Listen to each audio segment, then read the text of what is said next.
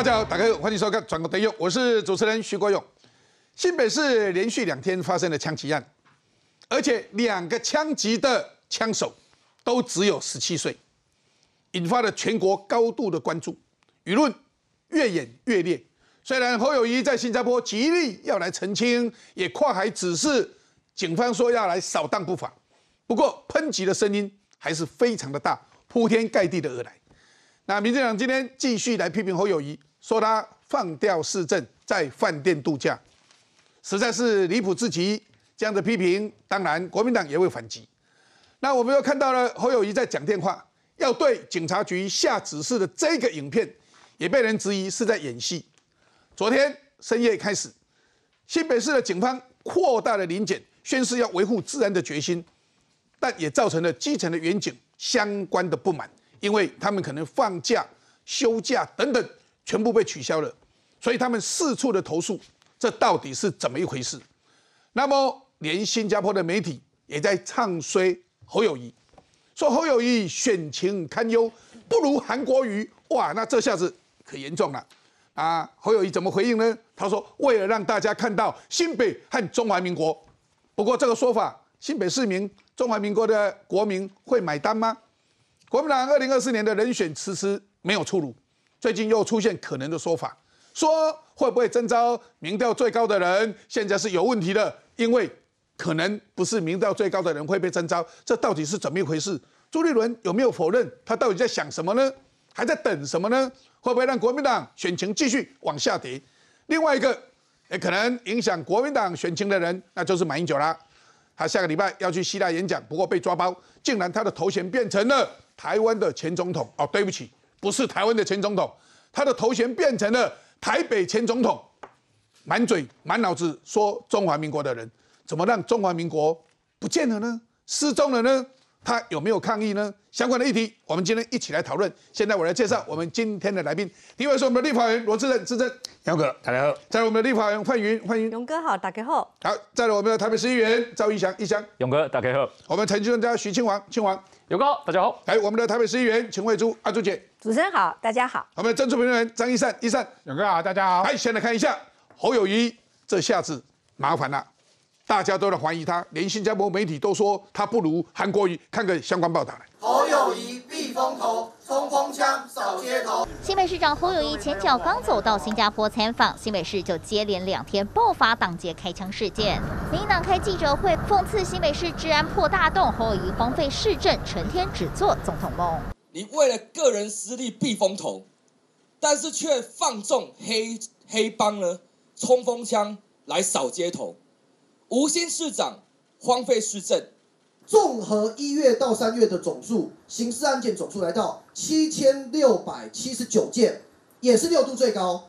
所以简单来说，何友谊市长荒废治政、无心市政，也让新北市的治安重新回到了六都的最后一名。警界出身的侯友谊主打安居乐业，但卓冠廷摊开数据打脸。其实从二零一八年开始，新北刑事案件数是六都榜首，只有二零二零年台北市以三万五千四百一十二件拿第一，新北才排第二。但二零二三年至今，新北市治安再度掉车位。接连两天发生枪击案，侯友谊竟然事隔两天才跨海下指示，IP 就连作秀都慢半拍，更被讽刺打手机演戏。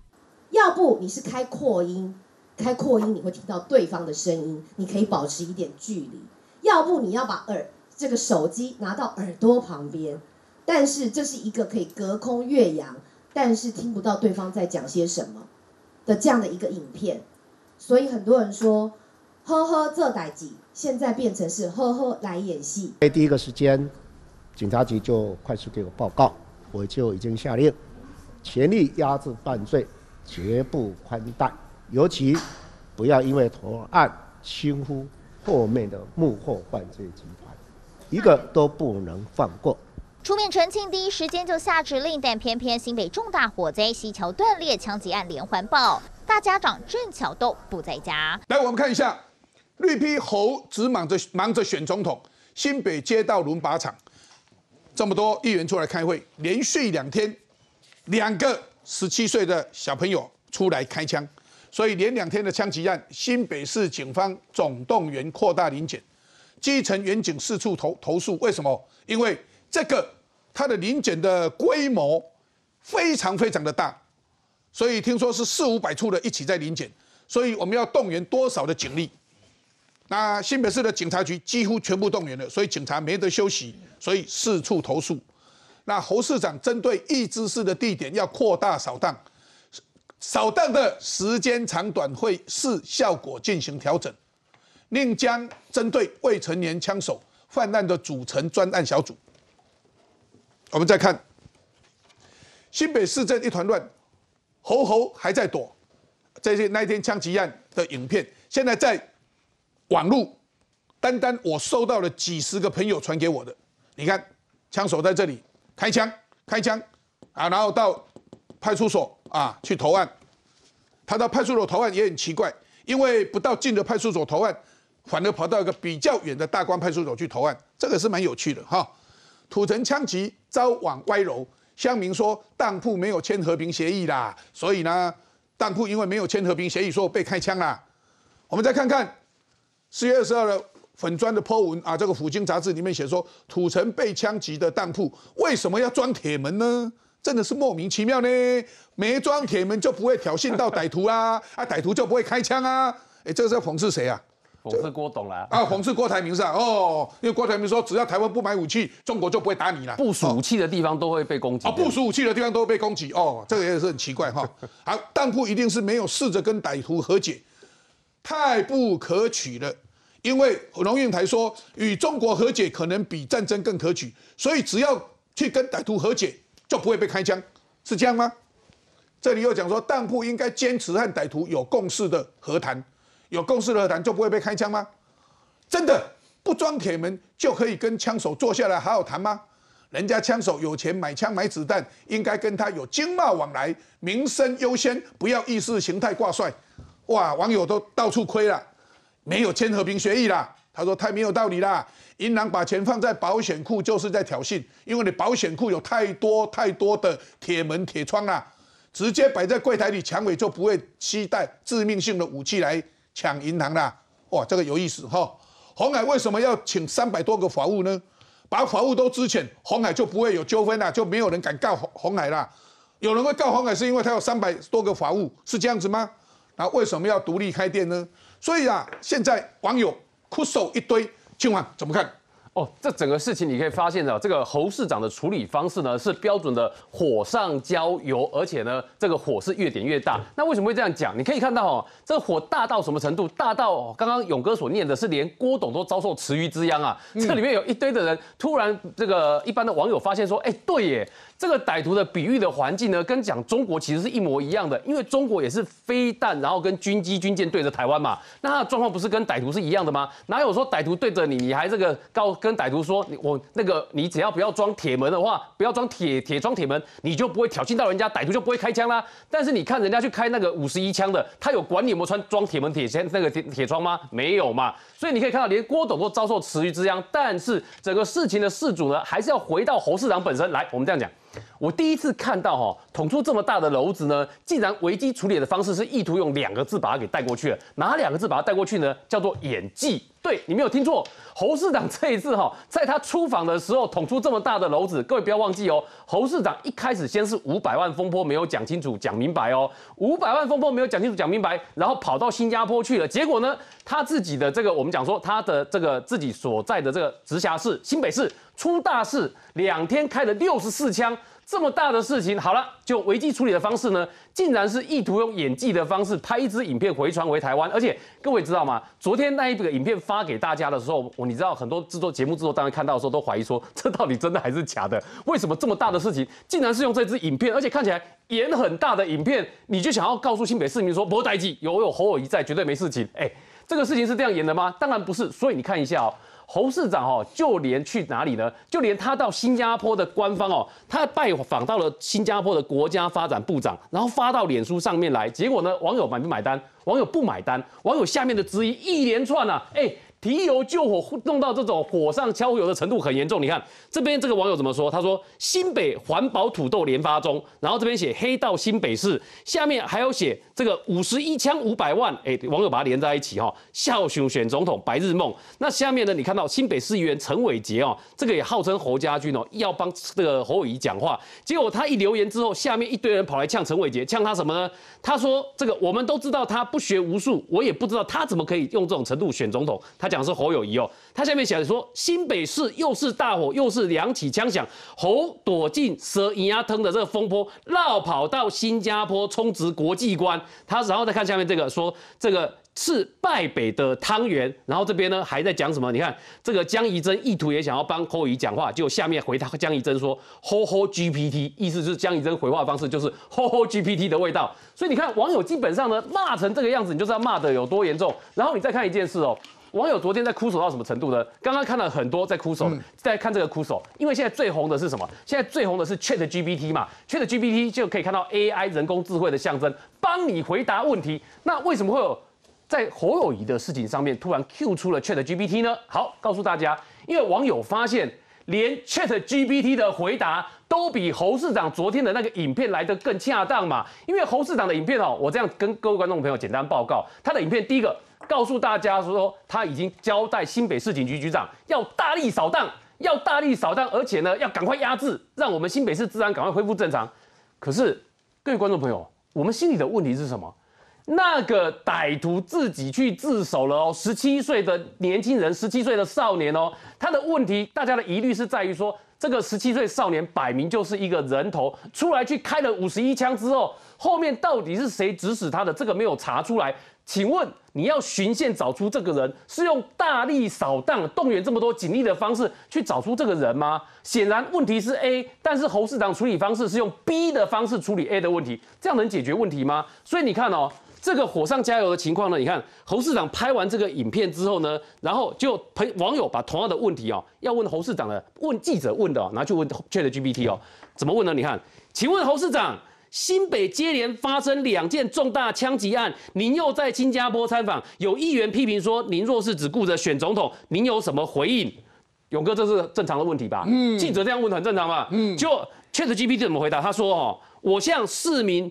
这个对于这个治安要加强，我向市民表示深深的歉意，对于这个事情造成的恐慌和困扰深表遗憾。嚯，这个回得很好吧？你有没有听到侯友谊讲道歉？你有没有听到侯友谊讲遗憾？没有啊。道歉跟遗憾都没有听到侯友谊讲哦，侯友谊只是告诉你说大力扫荡，然后赶快要压制下来。嗯，但是问题是对于新北市民真正的疑虑，你没有回答到啊。而且我讲一件事啊，我很多在新北市的朋友，昨天在上午第昨天上午第一时间快速的传播这个影片，为什么？哎，有人很多哦，买在板桥的房子花了很多钱，想说这应该治安那应该不会差吧？结果想说哇。房子买在板桥了，小孩在板桥在上课念书哦，结果呢，竟然在板桥。你看到前一天发生了十三枪是在板桥，然后隔一天发生了五十一枪在板桥跟土城交界。换做你是家长，你听了也会很担心嘛。所以这整件事情侯市长的处理哦，你可以发现他是危机处理的标准的负面教材跟负面典范。所以对于这样的形容词，我们用火上加油来形容，是真的一点都不为过。所以看到他昨天要求新北市警察局要全力的扫荡。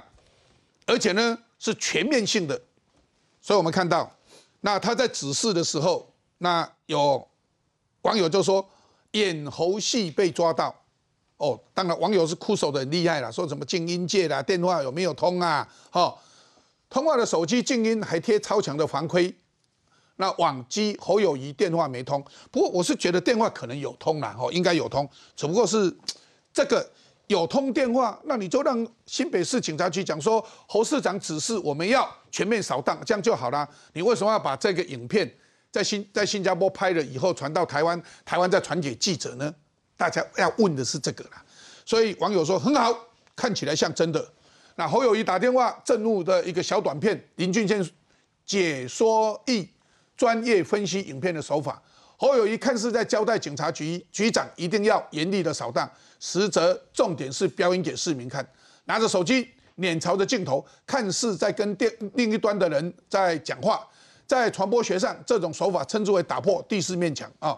那侯友谊呛黑班一个都别想跑，赖品妤说你才是真正跑到海外避风头的人。侯友谊在海外似乎急了，慌了，特别拍摄与警察局长通话的影片，画面极为诡异，不知道到底是要呵呵做代级，还是呵呵做大秀。哎，一想怎么来看呢？其实刚刚这个希望提到这个呵呵 G P G G P T 哈，为什么？其实我我跟大家观众讲一下。其实，大家现在的人工智慧的一个发展，不是说今天电脑已经可以有思维，或他会想说要怎么回答，但是它可以参考网络上各种的资讯，去找出最好的回答，而且最有逻辑性、而且最顺的一个回答。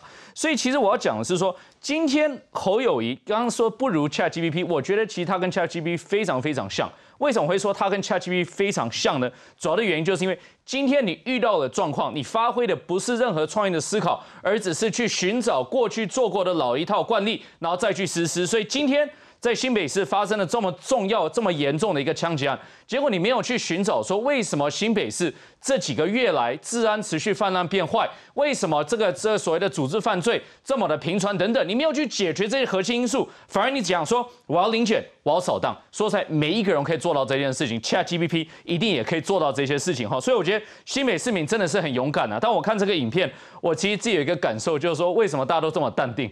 因为真的去看那个影片，人家已经把枪都已经拿出来了，然后就所有方面其实相对之下还蛮淡定的哈。所以我觉得新北市民其实真的是辛苦了，有这样子的市长。可是我其实要讲的是说，今天他去新加坡这样子的一个行程啊。说实在的，你作为一个总统，我我就凭良心说，你出去是可以的，绝对支持。但你作为一个总统，你要展现是你可以好好处理美国跟日本的关系。美国是我们最重要的这个安全盟友，日本又是我们最重要的经济盟友之一。你去处理新加坡的关系，说实在，新加坡已经有一个既定路线了，大家都知道是什么了。但是你对于说日本，对于美国，你有没有能处办法处理这种复杂的政治情感跟因素？有没有办法处理大家维护区域安全的一个共同力？我觉得这个才是全国民众会对你的考验。不是说你今天去新加坡不好，但是大家有没有去看一下他去新加坡的行程啊？除了去拜访了一位新加坡的政府代表之外，他几几乎是观光行程啊。我去看他会去那个南洋理工大学，哎，去大学其实很好啊。蔡总统出访也去大学啊，对不对？蓬佩奥来台湾也去大学，但差别是他们来大学是去演讲，是跟大学生互动。去做一个重大的发表，甚至连马英九去中国的时候也一样，去大学是去演讲，不是只是去参观而已。所以我觉得侯友谊，如果你今天是认真要推广我们国家外交，我觉得我双手赞成。但是如果你如此的不认真，而且把自己当做好像是一个观光行程观光客一样。去哪里稍微点到一下、瞄到一下、看到一下，讲一句话，你就觉得满足了，就可以去欺骗台湾人民，说我准备好选总统。那我觉得台湾人民其实会把这件事情放在眼里的。所以我们看到了，其实演猴戏被抓到等等哈。那当然，这里我们看到洪生汉这立法委员哈，他说在新加坡五星饭店内哦有一些对话。好，当然我我相信这是在讽刺了哈。侯市长说，摄影准备好了吗？我要打电话给警察局廖局长的。光线 OK 吗？会不会太暗？幕僚 A 说光很好，很 OK。市长，你可以手机播出去了，反正不 OK，我们可以再拍一次，没关系。侯市长开始拨电话，嘟嘟嘟嘟。幕僚 B 低声说：“市长啊，对对，这样很好，手机可以离耳朵近一点，比较像真的。对对对对对，很好很好，看起来像真的。”然后幕僚 A 低声说：“很好哦，很好哦。”看起来非常有魄力哦，好收工。哎，这是当然那个亏了，我相信那个亏了。哎，易善，其实我相信，我我个我个人这样相信，我相信他是有打电话给廖局长指示，我我个人是这样相信的哦。不过指示也没有必要拍个影片传到台湾，再从台湾放出去给所有的媒体说，哦，侯市长拍影片哦，你看哦，指示局长要扫荡哦。我想没有必要这样做吧？对，所以就被很多网友亏成这样子哈。大家看一下这个是网友亏的哈，就是他真的生气过，而且真的讲电话、打手机，真的的画面是这样子，紧贴的耳机。因为人生气的时候一定会把手机呢贴着耳机，而且讲的很大声的时候，你会越贴越近，这个是真实的表情嘛？那你为了拍片，你的表情就变这样子了。啊，就觉得哎，要维持一下自己形象哈，不能是太生气哈。真的生气是这样，假的生气是这样，作秀是这样子。那其实对于侯市长来讲，这件事情最严重的是他的所谓的警察形象啦。因为过去他十三年哦，他被朱立伦聘为副市长，就是因为他警察出身嘛，他已经做了十三年，他不是今天才开始做啊、去年才选上，他是已经做了十三年，从副市长到市长，总共十三年的时间。你以一个警察出身做副市长、市长，就是要你处理警戒的问题。而今天这个六十四枪最严重的，还不是不是这个六十四枪而已，而是十七岁的小孩子拿着枪去扫射。然后马上被抓到警察局报案，或投案之后，哎，对自己去投案，马叫计程上车去投案。后面律师就跟过来，这背后一定有一个所谓的黑道集团在操控嘛？那背后黑道集团的目的是什么？是应该你侯友谊早就应该掌握了，你已经做了十三年，结果你让台新北市的整个的黑道的问题。变得这么严重，哎，十三年啊，呢，不是讲一今仔日一年，让你去处理啊，呢，已经十三年，是不是？因为就是你刑事出身、警察出身的，所以你跟黑道这些集团背景关系特别好，所以你不敢去扫荡。十三年，你今仔来个卡电话，看公你不去扫荡，大家会信吗？这是第一个问题，也就是说，他自以为自我良好的政绩、警政的政绩，在新北市完全破空。第二个就是作秀的问题，他每次碰到问题，不管是五百万乔议员的事情，或者是今天这件事情，他马上都用作秀、转移焦点的方式去跟你讲说啊，我做的很好，我有在做啊，我你看那我转移话题，你不要再讲我乔台吉了，就出台吉的时候，我都一直连压皮工，我很认真。但是这样的做法，你未来处理总统可以这样子吗？治安你都搞不好，未来面对的是国安问题，哎，面对不是小孩子开六十六枪的问题，面对是中共的飞机有可能开机关枪，哎，如果你这个时候你还在呵呵做代机，呵呵敲代机，呵呵呵呵 hit 拍影片，呵呵来做戏，这样子的做法是不是可以做一个国政的总统？这个才是我们关注跟关心的问题。所以也有人在讽刺他说：“呵呵做代志，变成呵呵要出代志，出代志啊，不是做代志。”所以有人在在这样讽刺。不过要让大家看这件事情对侯友谊到底有多伤。其实我让大家，今年是二零二三年哦。你看《远见》杂志的民调，警政治安排名一年不如一年，新北三年退步了八名，二零二零年是第九名，二零二一年第十一名，二零二二年第十七名。拜托了，我们总共不过才二十二县市，扣掉金门、马祖、澎湖这三个县市，自然基本上是没有什么大问题的。就像说马祖，马祖只要抓到抓到两桌人在打麻将，可以上他们新闻的头版头条。你看治安有多好，在马祖。所以我要讲的就是，扣掉这三个二十二县市，扣掉三个，才剩十九个，你十七名。这是二零二二年，现在已经二零二三年，会不会再往下掉呢？所以自由开讲里面提到说，新北冲锋枪案并非独立事件。事实上，新北冲锋枪案反映的不是独立事件、单一事件，反倒是新北市在侯友谊带领下的日常生活。所以再看这个，现在连新加坡对侯友谊都给他下这种标题：侯市长惨遭新加坡的媒体洗脸，媒体下标，报纸下标，国民党选情堪忧，侯友谊被指。不及韩国语，大家看看哈，这里是新加坡的报纸，新加坡《新民日报》报道，国民党选情堪忧，侯友谊被指不及韩国瑜，并说侯友谊看好度开高走低。国民党选情堪忧，侯友谊被指不及韩国瑜，哦，这下子可麻烦了。所以这个事件对韩国一定是有影响。大家会看得就是说侯友谊才会这么紧张，要求全面扫荡。所以阿朱姐，嗯，哎，按照的款全面扫荡，有人说全面扫荡，扫荡就扫荡，你还通知匪这一些啊拍匪徒说我要扫荡了，你要说你要让他走啊，啊通知他吗？所以也反而引起了一些基层民警的一些不满。这这怎么来看这件事情？嗯，我先说一个笑话哈，侯友谊出门前可能忘了看黄历。这几日不宜出门，跟这个有关的。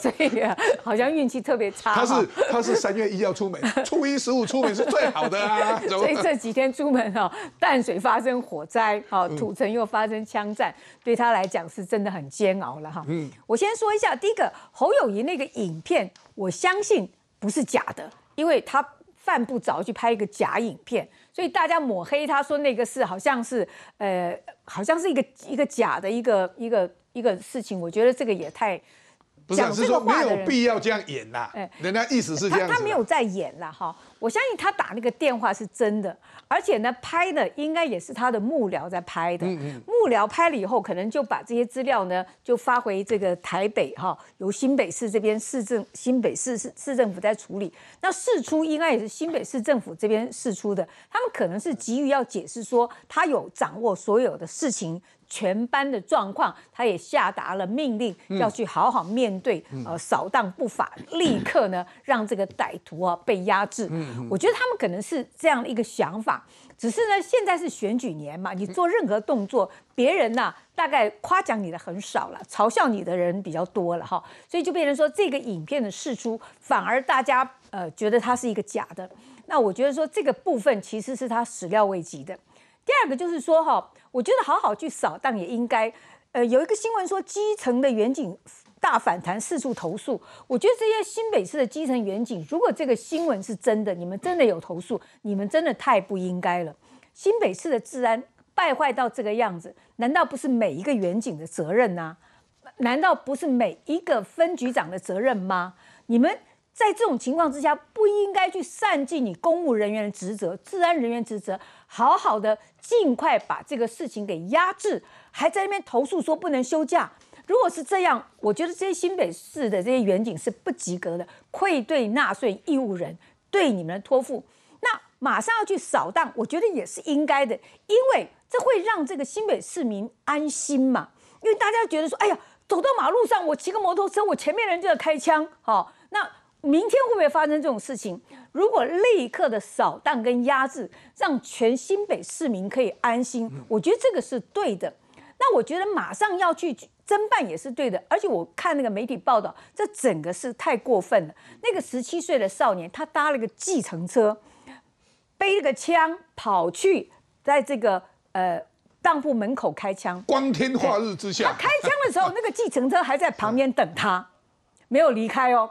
等他开完枪，再搭上原来的计程车跑去投案。下计程车的时候还有跟司机说谢谢哈。还给他 还给他三倍的车资，所以那个建设司听说吓到哦，一整天哦，啊，公维龙在喘呢，两只手一直喘。要么他是吓到，要么我觉得他也是在演戏，哪有说这么刚好哈，还再进再出还哎，他是怎样包车的吗？啊，不过不过那个警察，我我们有问一下警察，是说看起来那个计程车司机的那种表情，啊皮皮错啊那哈，他一边吃便当，因为那个警察买便当给他吃，他这样来都要穿。那个十七岁的少年哈也是演员啦，哦，他当然是帮派小弟，可是是演员，所以我觉得说新北市今天要赶快去破案，就是那个帮派小弟他幕后的老板是谁？那个当铺。哎，他为什么去开那个当铺的枪？听说那个当铺是他们敌对的另外一个帮派的一个一个一个一个帮众啦，哦，才会去开那个呃那个那个当铺的枪。那这些人有名有姓有所在的，难道不能马上侦办吗？马上宣布呃他们侦办的一个情况吗？所以我觉得新北市的警察局哈、应该赶快把这个办案绩效拿出来。新北市的远警不要休假了啦。还有什么 休假啊？不让你休假不，啊去扫荡你要投啊，诉朱。姐，我要帮警察讲话啦，警察也是人呐，警察也要 也要休息啦，他不能二十四小时工作的啦。那警察觉得你市长都已经出国了，为什么不能休假？对不对？你市长要督导所有市政议题都不见啊。那警察本来就是治安第一线嘛。我我是这样讲的哈，其实我对新北市的警察局长那个廖训成啊哈，因为这个警察局长，我是觉得他是一个很不错的警察局长，他是个刑事专才哈，这个我对他有一定的认识哈，所以当时我把他派到嘉义县去，他做得非常的好，后来他又回到刑事警察局，好，然后现在黄明昭把他派出去当。这个新北市的局长，我也觉得哎很适当，我说哎我还跟他恭喜这，我是觉得这个警察局长是不错的警察局长，但是这个全面性的扫荡，我们要注意警力的调配了。哦我们讲实在话，毕竟我们是这个扫荡也只是几天嘛，不可能天天这扫荡这。个警力的调配各方面也是其实也是蛮重要的哈。不过在这里我要看一下哈，这个看到侯友谊的访星行程啊，哇，实在是看个真奇怪了哈。所以有人就骂了，他千头万绪的市政都荒废，更何况是国政。新北市自然非常稳定吗？哎，都给他了，哦，左冠廷给的。然后林楚英说，好像是在做一件见不得光的事。当然，我们看到新北市的副安人要替市长讲话，大家都可以扮演外交官的角色嘛，他出国不要去批评他嘛。所以，哎，志正怎么来看？包括这些罗这个侯友一出去，诶，大火灾，四个人往生，四个人受重伤。然后呢，接下来板桥开枪，一个年轻人十七岁无姓的，再来昨天的土城，哎，在土城区那个土城也也算是板桥了，因为那是一线之隔嘛，跨过去就是就是板桥了嘛，也是十七岁，哇，在大台期内，然后他的治安一直往下掉。侯宇在上飞机要去新加坡之前讲说，希望让台湾被看到，希望让新北被看到，很遗憾用这种方式被世界看到，说，哎。竟然有这么这样一个十七岁年轻人拿个这个枪在边扫射，我先讲一下那个地方啊，因为那个就在我的选区跟土城中间，事实上等于算我的选区了啦。那个地方是车水马龙的地方，隔壁就是加油站，嗯，再过去一点点是菜市场，还有爱买，爱买，然后对面啊就是亚东科技大学，亚东科技大学，在隔壁一点点是亚东医院，嗯，大家可能不知道那边还有 T Park，就是远东科学园区，里面还有 Google。那边总部在那边，上下班的时候会大赛车，那是满满的人，满满的人。我坦白讲啦，我们几个选举的人都会在那边固定啊，选扫街或者说这个挥手挥手，在那几个附近了。所以那个地方是一个非常人口密集，然后车水马龙的地方。然后大清早上班时间还不是半夜哦，是在那个地方发生这样一个哒哒哒哒这样个事情。我相信这个哈市长或市政府少欠人民一个道歉，到现在是没有哎。市长打电话打得很生气啊，更生气的是人民呐，甚至是市民呐，他应该向人民道歉，向市民道歉啊！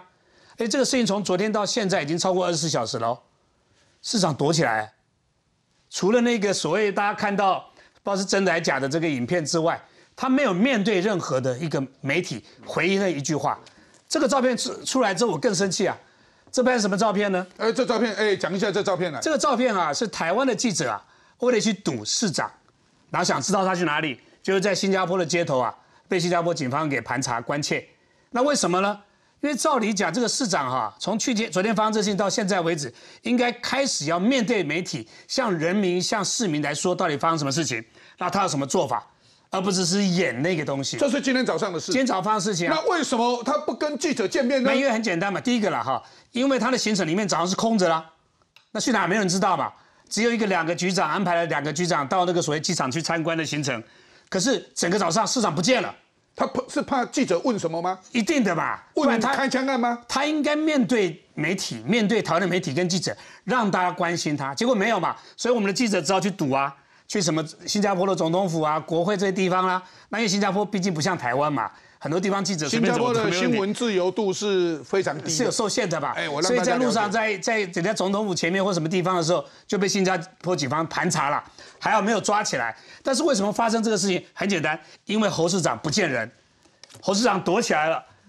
可是我们知道，任何的危机处理啊，在这个关键时刻，最重要，首长要被人民看到，要被市民看到。让大家安心嘛。所以侯友谊今天早上让记者找不到，有没有可能是因为在躲记者，怕记者问他说有关板桥开枪的事情？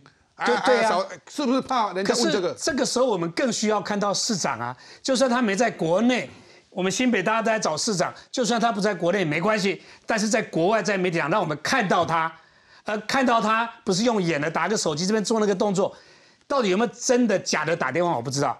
但的确那个是演的，简单讲，这个他的他的幕僚不是侧拍嘛，在他面前这样正正拍着他，哎，他看到没有？他不时的瞄着那个镜头啊，而且很不自然啊。嗯，所以到底有这电话有没有通真假我不论，但是我很清楚那是演的。我认为有通，为什么？因为在其实我在当内政部长的时候，我跟大家报告，我是很严格要求我们警察同仁们，像这一种枪击案是第一时间立即要跟署长，立即要跟部长报告，而且。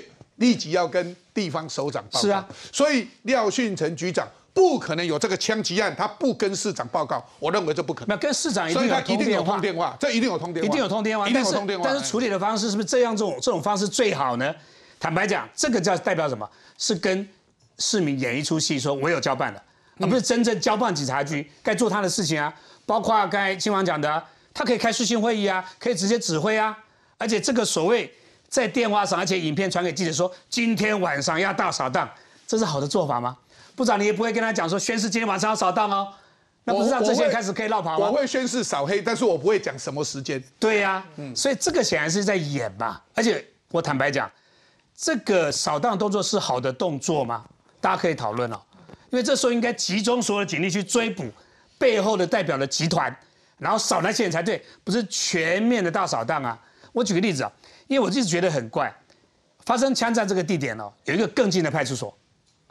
开车过去啊，如果直直开，再左转一下就到了，那叫西一派出所，很近，板桥的西一派出所。嗯，可是现在去的这个大关派出所，还要回转，还要经过什么那个科学园区，然后再过一个这个所谓合一住宅等等，再过去啊更远，因为它已经都快要到树林了啦。是啊，没有错啊，但是大大关都已经到树林去了嘛。没有，但问题是我们知道嘛，往树林那个方向走的时候，也不见会回到大关哦。啊，对对对。还有更近的叫沙沙仑派出所啊，那边还有个沙仑派出所。所以我就觉得很奇怪啊，当然。他报道之后，他这个这个自动去去去报案这个投案之后，马上律师就跟进了，所以这都设计好的吧？所以搞不好律师会不会是说早就知道在大关派出所附近？有可能啊。所以他回去大关投案不可，不然照理讲，我刚刚在开场我就告诉大家，如果要到最近的地方去，就应该到信义派信义派出所啊，一点二公里而已。那个地方每一个律师都很熟，为什么你知道吗？因为那里就是现在叫做新北地院，以前叫做板桥地方法院，每一个。律师在办案，这个法院是一定会去的，一定要经过这里的。是啦，啊，所以说回来讲说，背后绝对不是这个所谓十七岁小朋友可以做出来的事情，背后一定有很大的集团在那边设计所有的这一切，甚至就准备要拿当的人头嘛。那这个才是是目前追击的重点。我再讲一次，你怎么知道后面不会有其他的事情？所以新北市民现在是人心惶惶啊。嗯，所以新北市府欠人民一个公道，欠人民一个道歉。而且更重要，市长让人民看到说我已经稳住了。嗯，到现在为止还是看不到人呢。所以我要让大家了解说，今天早上市长他找不到人，这是很奇怪。任何一个枪击案发生，包括警政署长、内政部长、地方的首长，都立即要面对市长，这是一定的。不可以让媒体找不到人，这也是一定的。可是媒体要去问他，竟然找不到人，这倒让我们就觉得很奇怪哈。所以啊，你看，刚好就这么巧。新加坡的媒体说侯友谊被指不及韩国语，哎，就这样下这种标题啊，所以呢，他的访星行程竟然让记者也找不到，记者跟着去，一开始也不也不要让记者跟，所以范老师，哇，这个事情对侯友谊，连有一些名嘴比较偏他的人都讲伤到了，伤到了。好我自己是觉得这个事情的确对侯友谊伤害很大了哈。那呃，第一个就是说，我们今天来想啊，如果在座任何一位是侯友谊市长的话，这个时候应该是要立刻变更行程就回台湾嘛。可是事情发生了，第一个，刚刚罗志正呃立委讲的，他消失不见，他是新北市长，然后呢，他就算不能够立刻赶回台湾，他应该是利用媒，就是说利用手机拍一个跟新北市民喊话。说我做了什么？那你也可以告诉大家说，你跟就是说，呃，相关人做了什么决定哦？可是都不是让大家感觉到就是说是一个演戏哦。那当然就是说，大家本来认为他最强的不就是警察跟治安嘛？哈，那可是呢，就一群新北的议员已经开记者会说，根据警政署的资料，这不是单一事件哦。就今年一月到三月。新北的刑案哦发生是最高的哦，所以反而是治安是最差的。那更何况我们刚刚讲的这件事情，就是说你让青少年这个十七岁哦又有律师哦，是不是要利用青少年的刑期比较低等等？这个是一个黑帮的话，我也非常同意刚刚那个罗志任委员讲的，就是你叫大家今天晚上扫荡，不仅是基层警员，就是说觉得突然之间不能休假了，以我们来讲，你是要是把那些。各式各样怎么样能逼到其他县市嘛？因为大家就是跑掉了嘛。可是这是应该要专案去缉捕的，说这个整个的集团的犯罪哦，你这样又让大家觉得是说你是要把这些人逼到别的地方，然后不是真正的在解决这个问题哦。那我们可以想到，警察不管是临检呐、KTV 啊各方面，这个只是让大家人心更觉得不安哦，并没有真正解决这个问题哦。所以他这个是不是作秀或各方面，我想。我们主持人是内政部长哦，就是说应该更了解，说这不是我们目前期待的，就是说新北市长又是这个警察局出身的，所以很多人讲到说，哦，他之前说什么要让这个中华民国起飞，结果先让这个新北市的这个是说子弹是说乱飞哦，当然这讲的很难听哦，可是我真的觉得对他形象伤害很大。再回来讲一下外交的部分哦，刚刚也评论过，他都是去参访哎，参观我们出国参观都知道，参观这件事情哦。其实层级很低。我相信议员排的搞不好都更精彩哦。应该是要本人去对话嘛，否则你用数位影像你都参观得到，不管是大学或者说去什么熟食中心哦，你如果没有跟重要的人会谈的话，那其实侯市长是不是要本人到在这个关键时刻？我们都打个问号。你的新北市或者你的外交团队排出这个行程哦，也是不及格，又在这个关键时刻哦，就是说让大家感觉到你本人不在，然后你的危机意识又这么差，我真的觉得对他扣分扣很大哈。那如果总统是这种哈，就是说危机处理仪式哦，那真的让大家觉得他过去这个哈形象到底是怎么出来的？这个不只是哦，就机器人的回应都比他好，我想他整个团队哦有很大的危机啊。所以我们看到了侯友谊，他真的面临了这个会伤到面临的一个危机。这个危机，我相信如果现在民调再做下来，他可能会往下掉。可是往下掉，啊，国民党还是很多人希望提名他。那往往下掉，那搞不好郭董的民调都更高啦。啊，郭董民调更高，那应该提名郭董啊。可是现在就有声音出来了，有南宁人士透露，最后可能不会征召民调最高的人。然后这些各方面的建议都有，我们一定会团结最多的力量，在最适当的时机征召。这是什么？朱立伦的回应。所以换句话讲，侯友谊这次伤到了以后，民调可能会再降低，搞不好郭董会赢过他。可是国民党突然间就传出这个讯息，说民调最高不一定会提名你。哎，郭董，你会不会被糊弄了？我们看个相关报道来。紫色系海报充满科技感，红海创办人郭台铭二十二号傍晚将在竹北演讲，活动名称就叫郭台铭有话对你说 Chat GTM，似乎在暗酸侯友谊的猴猴 GPT，但活动一度传出要喊卡，因为郭办原本借了竹北的一名中学办演讲，但涉及选举活动，校方临时以检定考为由不借了，还好后来找到新竹工程师的篮球场，才没让演讲开天窗。接下来三十天内，郭台铭预计要办五场大型活动，就是要拉民调，拼获得征召。我的民调也一直在上升，我相信朱主席会很公正的征召民调最高的人。在民调之外还有很多因素，但民调绝对是一个非常重要的一个依据，但是还有其他一部分来做一个考量吧。智库执行长也传出可能是侯友谊副手人选的柯志恩，在广播节目上泼郭台铭冷水，说民调不是征召的唯一依据，还要综合评估党内民代支持谁，以及各县市首长意见。偏偏目前几乎没人挺郭，一定是找最好最强的候选人，到时候我相信我们提出来的一定是获得大家最高的肯定。其实前一晚，郭台铭就到高雄拜访高雄市议员黄柏林。虽然过程低调，不过还是有国民党市党部主委罗志雄以及三明区在地的多位里长出席。如果能够有机会来让我们台湾更好，我想这是很多人所乐见。郭台铭的拜访动作也引发国民党内对目前两位台面上的选将郭台铭和侯友谊有不少评估，尤其对有意转战立委的现任议员，更希望能有最强的母鸡赶紧出面带头，也挑明直说，郭董在南部的支持度可不输侯市长。这个刚刚阿朱姐啊，这个讲说侯友谊啊，这个黄历不对，出国的没有选好日子。今天下午啊，在五股五股有一个工程啊。一个桥正在做的时候，突然间掉下来了，啊，这掉下来又怎么样？又是一个工程的问题。你看，火警、开枪、攻城，哎，这样现在做起民调，我看一定会掉下来，郭董一定会上去。可是这个时候，你看国民党征召总统候选人柯志恩改口说，民调非唯一考量。哇，这个事情可大了。那如果是这样子的话，我们要看到郭台铭。郭台铭悄悄的到高雄，踏入绿营的票仓把干净。郭台铭二十日晚上马不停蹄来到高雄，拜访将代表国民党投入高雄市三明区立委的现任市议员黄柏林，停留约一小时。郭强调，他对国家有使命感，他来领航会让政府行政效率更好，行政效能更好。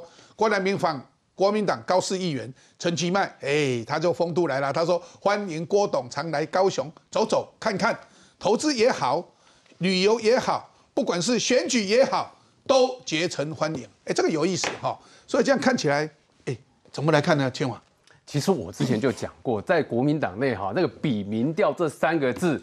比民调这三个字，你看这是郭董在强调的。对于国民党来讲，从头到尾就不是用民调在决胜负嘛。所以这之前呢，你看哦，这是国民党，我们知道智库执行长柯志恩在美国的时候还讲说，这个对国对国民党来讲，当然是用民调啊。而且他讲民调还讲说，反正就是三家公司两个礼拜做一次，然后在五月呃五月底到六月中的时候就会决定是谁了，就是比民调。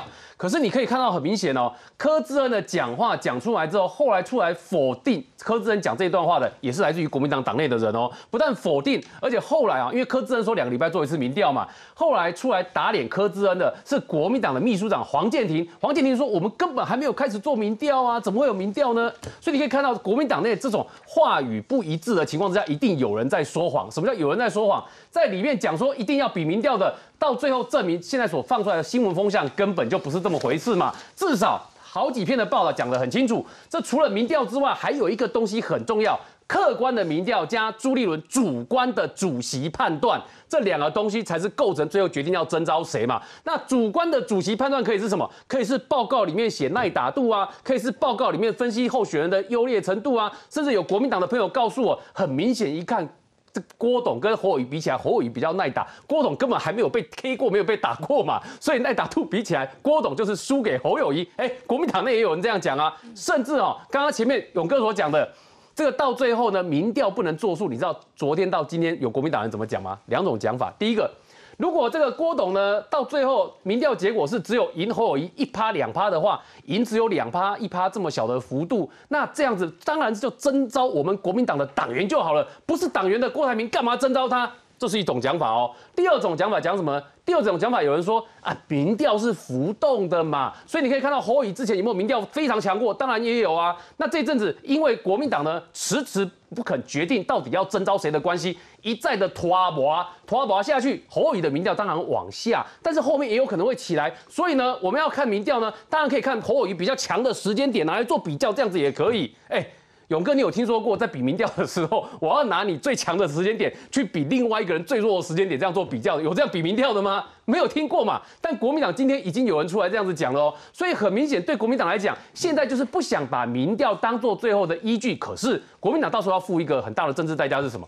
他现在这样的做法，很显然的，国民党如果真的就这么一定要定于侯友谊一尊的话，最后你就是要跟郭董强碰嘛。因为以我所知的，郭董这个礼拜六。好，他在新竹竹北呢，有其他的行程会跟其他人合体，然后他会有公开的活动。那刚刚是讲说他到高雄去嘛，郭董在接下去会在台湾几个地方不同地方走透透。所以换言之，对郭董来讲，放弃了没有？不但没有放弃，而且接下去呢，他还有一些资源在公关行销上。在这个情况之下，郭董当初告诉你是说我认输支持郭侯友谊，有个大前提叫做民调侯友谊赢我。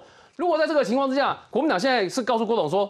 不是只有民调说了算哦，还有这些东西说了算的话，那如果强碰出来，最后还是征召侯友谊的话，那你觉得对郭董来讲，你不是重重的打郭董非常大的耳光吗？那郭董会不会认为他是会被糊弄？因为说现在民调最高不一定会提名你，所以郭董民调最高也不会提名你。哎，这个有意思哎，所以我们来看一下最新的民调铺出来的，超过五成的民众认为说，二零二四年呐出现速度会影响总统的选战。那第一个问题是说，南宁基层呼吁要尽速征召二零二四年总统参选人，你的看法是什么？非常赞成的六十六趴，哦，这是非常高的比例。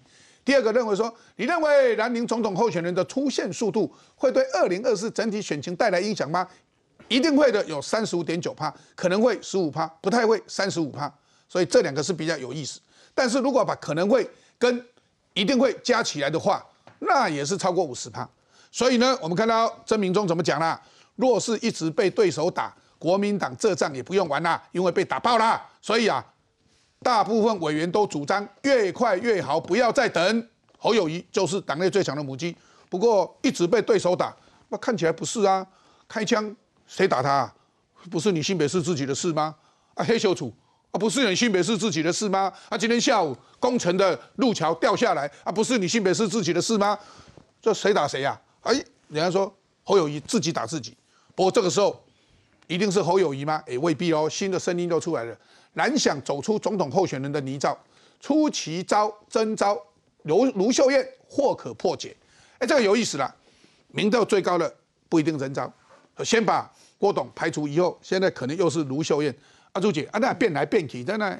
国民党没有变来变去，这都是坊间的这些好事者自己讲的。比方说征召卢秀燕，这个从来就不是选项嘛。卢秀燕自己都说，总统他也不会选，副总统他也不会搭档嘛，哈。所以这个说征召卢秀燕，这个就是好事者呃另起一个话题。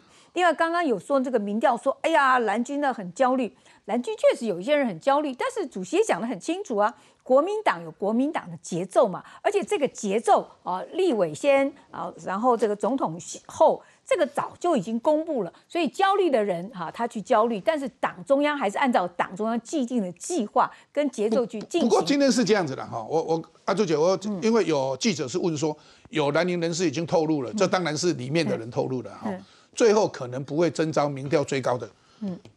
朱立伦那个蓝营人士刚刚不是讲吗？柯志恩吗？最主要，人家问他的时候，朱立伦坦诚有各方建议，但没有正面回应哦。嗯，他也不回应说我会提名民调最高的，也不回应说民调最高不一定会回应，不一定会提名。这个就是各方的建议嘛，哈。那大家有人说还有什么耐打度啦，还有什么凝聚力啦，还有说什么其他的这个各种指标。分析啦，对对对，这没有人听得懂的直化分析啦。不是现在才传说嘛，之前大家就讲嘛，哈。说除了民调以外，还要参考很多的东西啊。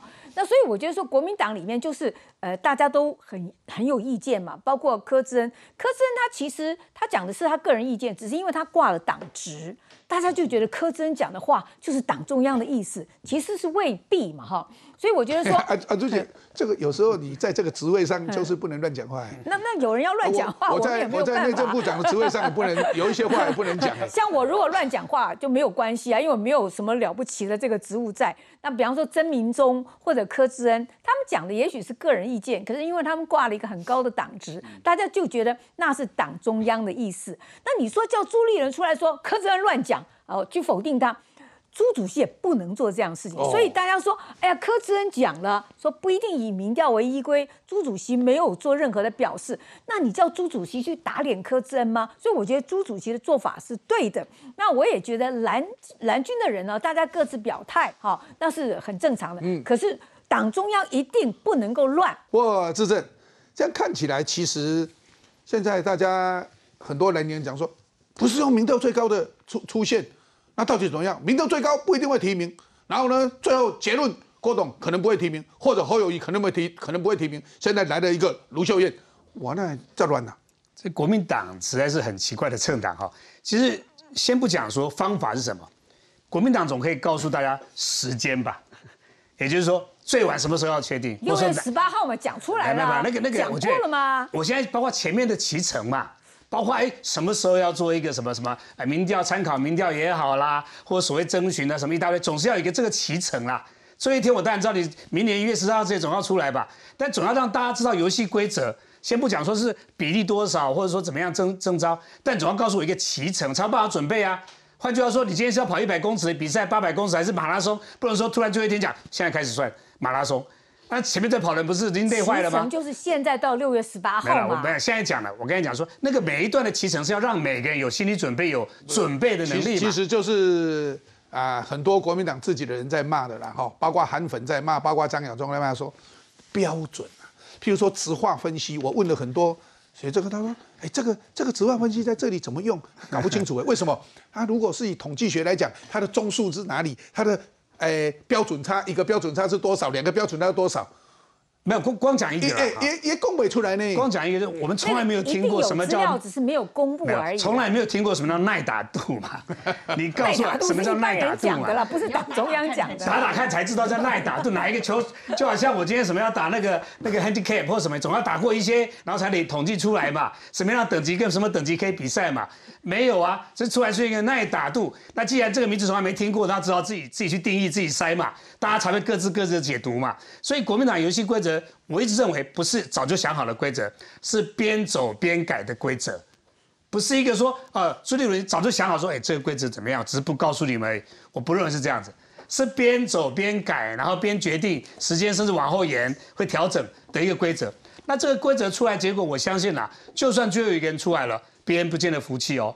如果这个规则是一个公平的，而且是非常合理的一个制度，我相信苏腾鼻子摸摸就认了，而且搞不好马上宣布说我支持那另外一个人。可如果不是这样的一个规则的话，我相信很多人都不满，至少张亚中就不不满嘛，对不对？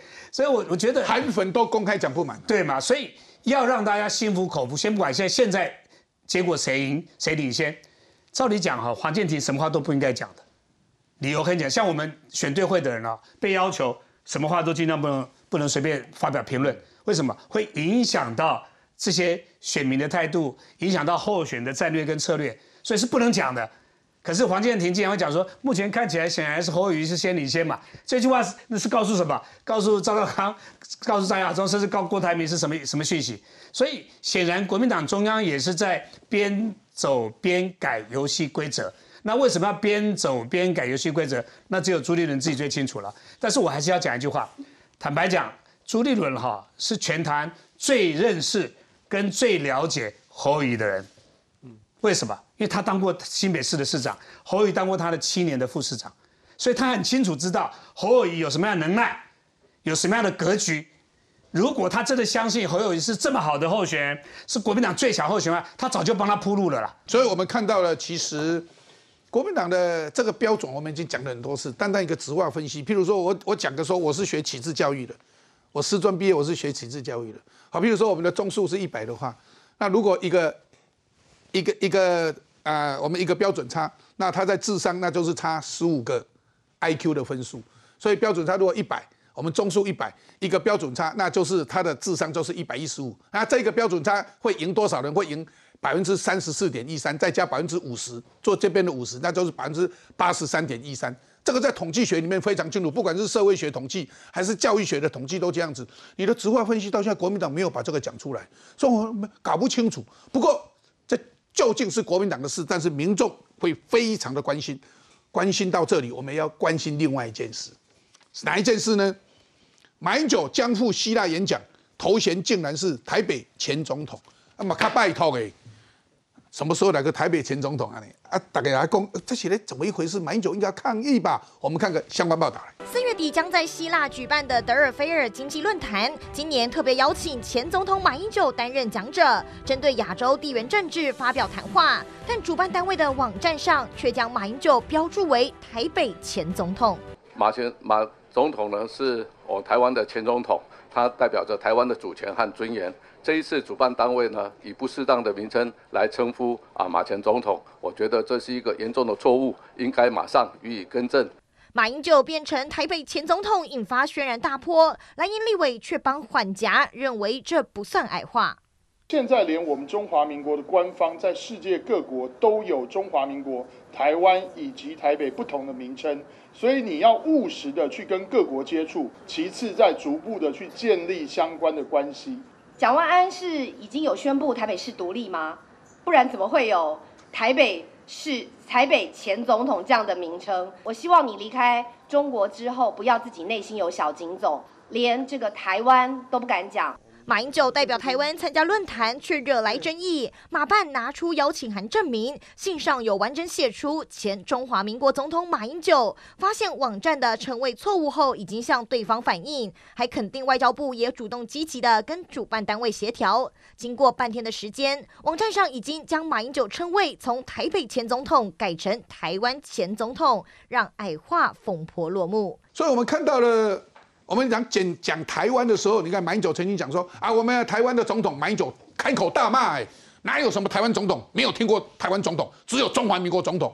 哎，他是这样讲，哎，就他被称为台北总统比台湾总统还糟糕的时候，哎，他竟然没有讲话。所以呢，马英九赴希腊演讲，聚焦台湾会变成下一个乌克兰吗？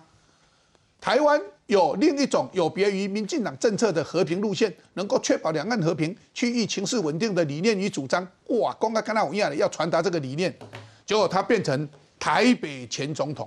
所以呢，我们看看我们的行政院长陈建仁说：“哎呀，主办单位用的不适当的名称来称呼马前总统，是严重的错误，应该要马上予以更正。”他讲了，这意向怎么看？我先讲。蒋万被架空了，自己还不知道哈。蒋万只是市长，人家是台北的总统哎，台北总统哎，我身为台北市议员，我都还不知道有这个总统的职位。但是认真说了，当然这个可能是这个主办单位他们无论是苏斯有恶意或没有恶意的，我想就是他犯了这样子的一个错误。那我我的了解是，后续外交部也有积极去介入了，希望这主办单位要做个更正，因为毕竟虽然马英九是来自不同政党，是前总统，但仍然出去还是部分层面上会代表着我们的一个国家的一个整体性哈。所以其实至于说他现在应该已经获得改善了，所以现在获得改善可能会是比较好的一个情形。但我要说马英九本人呢，因为我觉得他经常会在错的地方，在错的时候，然后发生一些错误的事情。那所以这个就是一个其中的案例哈。包括我要讲他去希腊参加这个论坛，其实这个论坛是一个非常小型的区域论坛哈。我去看了一下，这个论坛是二零一六年成立的，二零一六跟一七年几乎就只有希腊的一些政要参加，那他讨论的主题就是希腊的区域前景哈。这并不是一个非常非常宏观的一个国际大盛会等等。那后来是二零一八开始，他们才开始讨论到一些全球化的议题等等。那我包括我到今年哈，今年已经二零二三年，已经发展了有七八年的一个时间，但是参与的这个所谓的国家元首，大致好像只来自保加利亚，还有啊这个蒙特内哥罗，就是大家都是那种小国家了，小国家了。所以马英九总统去这个场合，我觉得不是不能去了，但是说实在的，也不是一个很重要的一个国际大盛会了。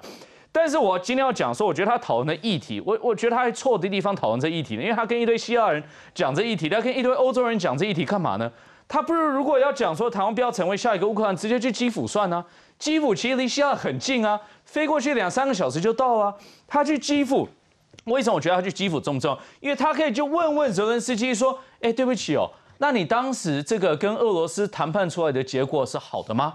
你当时跟这个普京说要展开对话交流管道，那你后来得到的一个结果是对你有利的吗？那听听泽连斯基怎么说。”为什么会特别这样强调？当时泽连斯基当选的时候，哈，他其实也是一模一样的一个基调，说我希望成为和平制造者，我希望跟普京透过我个人的魅力，透过外交手段，可以化解双方的一个误解。所以，二零一九二二零一九年十二月的时候，特别安排了泽连斯基跟普京双方高层的一个会议。然后结果，当时泽连斯基就跟普京提提出说：“哎，克里米亚不是你们的，我们要克里米亚了。”那这个所谓的这个东巴斯这地区，我也希望你们不要再去闹了，全部都撤军吧。那为了展现我乌克兰的善意，我愿意在第一线撤军。这是当时二零一九年，大家想象不了。现在，可二零一九年三年前的时候，泽连斯基真的是这样认为哦。嗯。结果他换来的是什么？换来还不是一样。俄罗斯照样攻击，而且还趁你撤军之后，全面的去攻击你的乌东地区，甚至于你的基辅周边等等。所以你的对话、你的交流达到了什么？任何没有任何成果嘛？所以马英九，我我是认真觉得他去是好的，可以好好去跟泽连斯基学学习到，说如果你要遏止战争，对不起，真的不是透过所谓的无谓的交流跟对话，要透过什么扎扎实实的国防战力哈。那我最后要讲一句话。这个是我刚刚去再去翻了一下这个网站看到的，马英九确实，我刚刚提到了他的台北已经终于改成台湾了，对不对？但是我觉得最有趣是什么呢？他下面的简介消失了。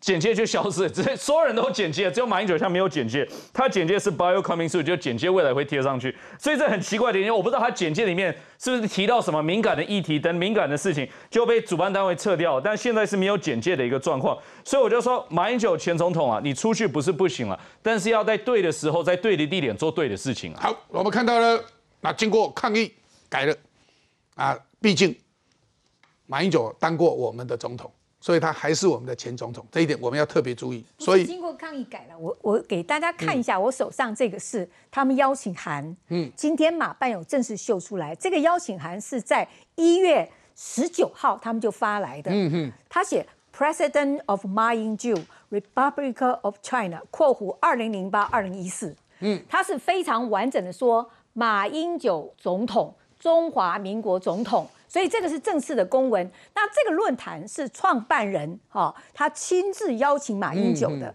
所以呢，这个马办说，他们邀接到的邀请是非常正式完整的，没有矮化。那然后他们也寻求外交部的支持，因为马英九他毕竟是现任元首，他现在到国外去还是有他的安全上的顾虑。当然了，我们的外交部、我们的内政部、我们的国安单位要协助他。现在我们看到了哈。经过，其实我们还是就有跟他，哦，这是严重的错误，应该要马上予以更正。陈建仁行政院长马上讲话了，所以其实他刚开始这个网站怎么写？马英九，former president，然后呢，two thousand eight to two thousand sixteen of Taipei，这个是很清楚的啦。现在改为台湾，但是呢，他的简介不见了啊，我们希望说赶快贴上去哈。不过这个事情我们要让他了解一下，说台湾处境的有一些困难，我们随时要注意这些相关的问题。除了这个以外，那现在美国众议员联名致函布林肯，促邀蔡英文出席旧金山 APEC 峰会。那当然，总统府发言人吕玉婵，还有我们外交部长吴钊燮都讲说，会跟其他国家做最好的协商与安排。那学者建议说，今年美国主办 APEC，我代表层级应该力拼要提升哦。那这个当然有质证在这里哈，我们看到了。除了这个以外，我们也看到了美国现在对台湾相关的一些安全也提出很多的建议。盖莱格十九日的兵推，二十日提案要求美台强化网络安全的合作哦。然后另外，美国众议院委员会兵推中共犯台，也显示冲突开始后，美国无法补给台湾的话，所以美国需尽快交付台湾采购的价值一百九十亿美元的武器，加强美台联合军事训练，强化美国在该地区的军事力量哦，很清楚的在这里。所以我们看看驻日的美国陆军司令说，依循法律，美军驻台协训，在台湾的合作形式与培训乌克兰的美军性质完全不同。驻台部分任务是培训人员使用所购买的武器系统，完全依循政策和法律。所以协训国军有将近两百名的美国教官住在台湾。A I T 说。对台支持为因应中国的威胁，所以，哎，医生怎么来看这些事情呢？呃，我觉得马英九到底叫台北前总统还是台湾前总统，这个不重要，而是他的那个演讲会不会对我们的欧洲的拥抱。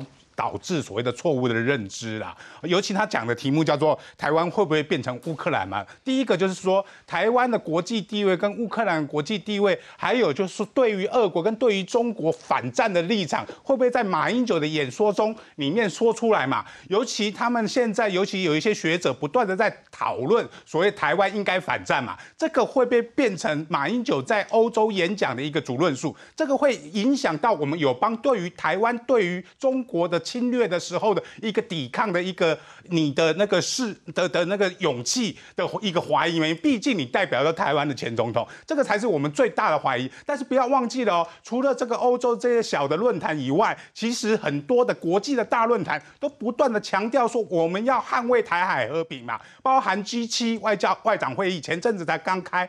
他们有两个决议，所谓的最后的决议，就是第一个决议就是要求俄国无条件的撤出乌克兰，这是第一个决议；第二个决议就是反对中国片面用武力的方式片面改改变台海情势嘛。那什么叫做台台海情势的现状？他们也讲得很清楚，因为他们希望。呃，希望台湾在五月的时候可以加入 WHO 跟 WHA，WHO 跟 WHA 就是很标准的联合国的旗下的组织，也就是说，他们认定所谓的台海的现状，就是中华民国就是一个主权独立的国家，跟中华人民共和国主权互不隶属嘛，这个就是蔡英文的立场，这也是蔡英文在八年内努力的结果。现在国际的大国七大工业国家都承认这个结果，承认这个结果的时候，你马英九又去欧洲宣传所谓的。反战所谓的只要在一个中国架构下，我们就有和平的时候，这个会导致国际社会对台湾的错误认知。所以范老师，所以看到包括美军现在看到很多教官两百名哦，我相信其实还有一些其他的，而且可能对其他的系统，不是只有军事系统，都有在相关的协助哈。那我想在这里再看到说，哎，台湾的武器不可以迟延交付，甚至暗自飞暗自的鱼叉飞弹四百枚，然后再加速。要更快，所以等等相关的，所以其实从这里来看到，哎，台湾跟美国的这些关系，然后看到我们马前总统要去访问，那有人说要提议这个蔡总统去参加 APEC，哎，所以这一些整个国际情势怎么来看呢？我想哦，这种所谓的双鹰哦，真的是呈现哦，就是说天差地别的两种路线了哦。那不只是说刚刚讲到会议的层级哦，我们蔡总统之前大家印象就是去年哦，那个欧洲的那个民主高峰会的时候是由呃丹麦前首相举办的哦。那那个呃不止奥巴马到场哦，让各国的政要哦，包含那个欧洲议会的议长哦，就是出席哦。那蔡总统是跟乌克兰的总统一起哦，用视讯的会议然后讲话。那他展现的是，就是说我们绝对会哦。守卫台湾的自由民主哦，跟我们过去的成就。那然后呢，我们会。守卫自己，然后也希望大家站在自由民主这一边哦。你给大家的感觉是说，台湾是要守护我们的主权跟自由民主。那各国在一起加入的话，是更多的力量哦。那可是呢，我们看到马总统他这个题目哦，包含他这一线路线哦，就像刚所讲，我们先不讲，就是说层级哦，就是说是不是对等跟搞错这个台北台湾，我觉得这都是就是说呃已经是其次哦。那他会让大家感觉到说，而且去的话绝对是会被打脸。为什么？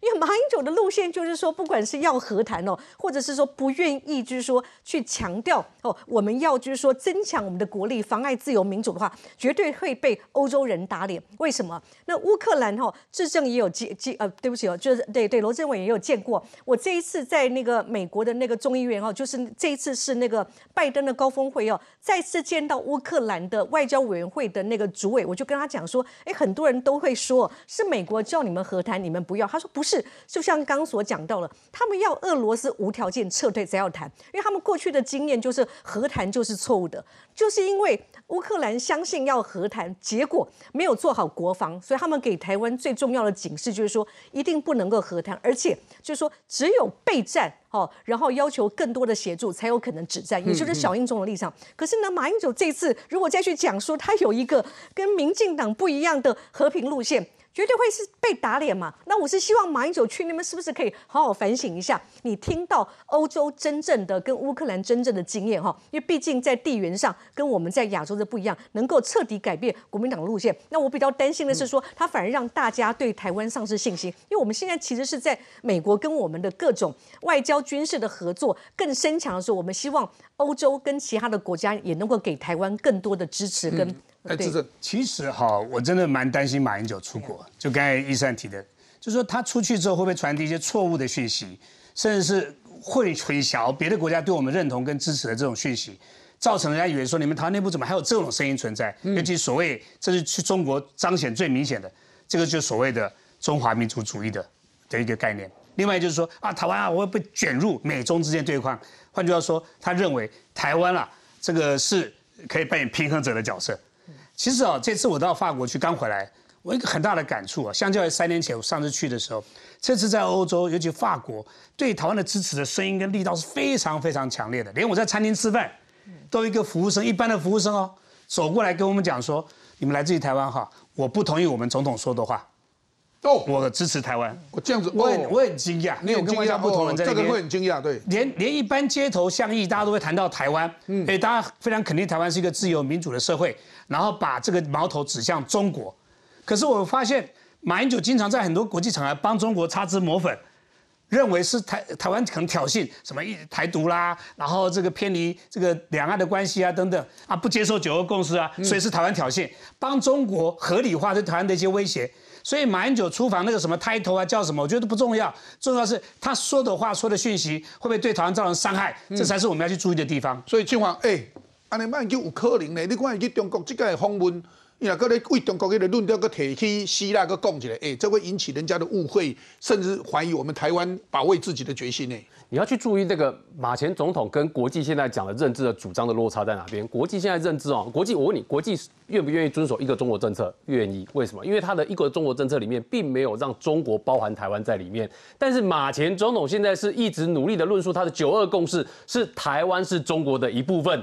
所以你可以看到，现在国际间呢，在支持台海维持稳定的时候，那也会顺便再提到，包括这次 G7 的会议，还是有提到一个中国政策。但那一个中国政策都没有把台湾推到中国的一部分。可是当马前总统出去的时候，他就是要告诉大家，其实台湾也是中国的一部分。所以台湾问题、台海问题其实是中国的内政问题。既然是中国内政问题的话，其实国际势力大可以不必介入，这就变成一个最大的这个误解跟认知哦。所以马前总统给国际社会带来最大误解是在这个地方，这个才是我们担心的事情。怕他传达了。错误的讯息，怕他传达错误讯息，叫做台湾是中国的一部分。但我们台湾人民很清楚，台湾不是中国的一部分，中华民国也不是中国的一部分。因为现在国际认知的中国就是中华人民共和国，所以小英总统所讲的中华民国与中华人民共和国互不隶属，这个才是现在国际间所理解的正常跟正常的这个我们讲说认知啊。